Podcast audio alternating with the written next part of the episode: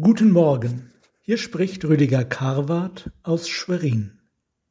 Im siebzehnten Kapitel des Lukas-Evangeliums lesen wir, wie Jesus zehn Aussätzige heilt.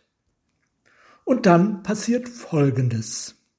Einer von ihnen, als er sah, dass er geheilt war, kehrte um und pries Gott mit lauter Stimme und fiel auf sein Angesicht zu seinen Füßen und dankte ihm. Und das war ein Samariter. Zu ihm sagt Jesus, Steh auf und geh hin, dein Glaube hat dir geholfen. Was bedeutet es, dass neun nicht umkehren und worin besteht die zweite Heilung des einen Umgekehrten? Bei einer oberflächlichen Lektüre des Textes kann man ja fragen, was soll denn das besagen? Dass Jesus erklärt, dein Glaube hat dir geholfen? Dagegen könnte man einwenden, aber er war doch schon geheilt. Und die neun anderen waren auch geheilt und blieben es. Welche Heilung war da über die körperliche Heilung hinaus noch zu erhalten? Die Haltung des Zurückgekehrten wird mit verschiedenen Ausdrücken beschrieben. Sie ist zunächst Dankbarkeit. Diese Dankbarkeit zeigt sich vor allem darin, dass der Geheilte Gott Lob preist und zu Jesu Füßen dankend niederfällt. Diese Gebärde des Geheilten ist die Huldigung, die man einem König erweist. Jesus dem Messias, dem König der neuen Welt. Und sie hat auch etwas von Anbetung an sich. Sie geht über die Huldigung vor einem König hinaus und wird ein sich beugen vor dem in Christus wirkenden, lebendigen Gott. So fragt denn Jesus auch nicht, waren die neun anderen nicht dankbar?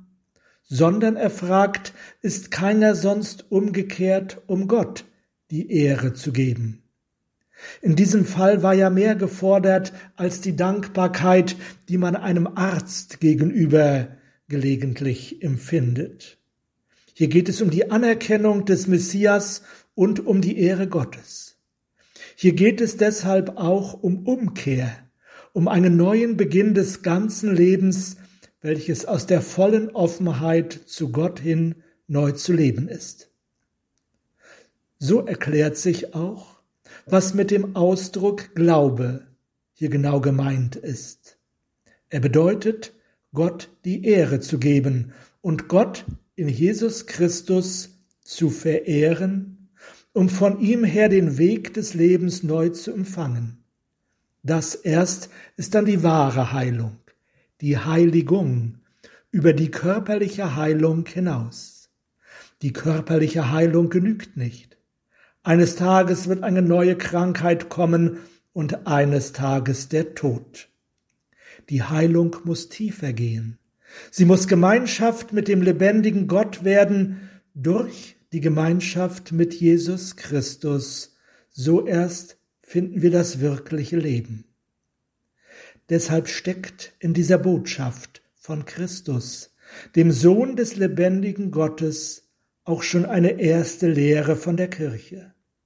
Der Glaube dieses Samariters ist der Beginn der Kirche, die nicht mehr an die Grenzen Israels gebunden ist, sondern alle Völker umfasst.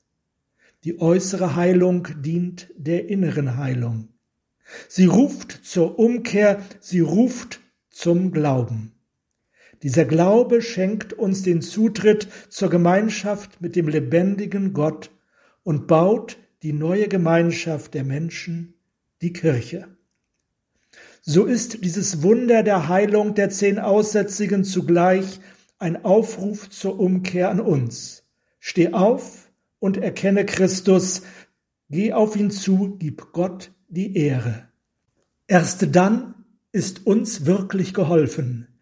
Erst dann gilt auch uns das erlösende Wort, steh auf und geh, dein Glaube hat dir geholfen. Amen.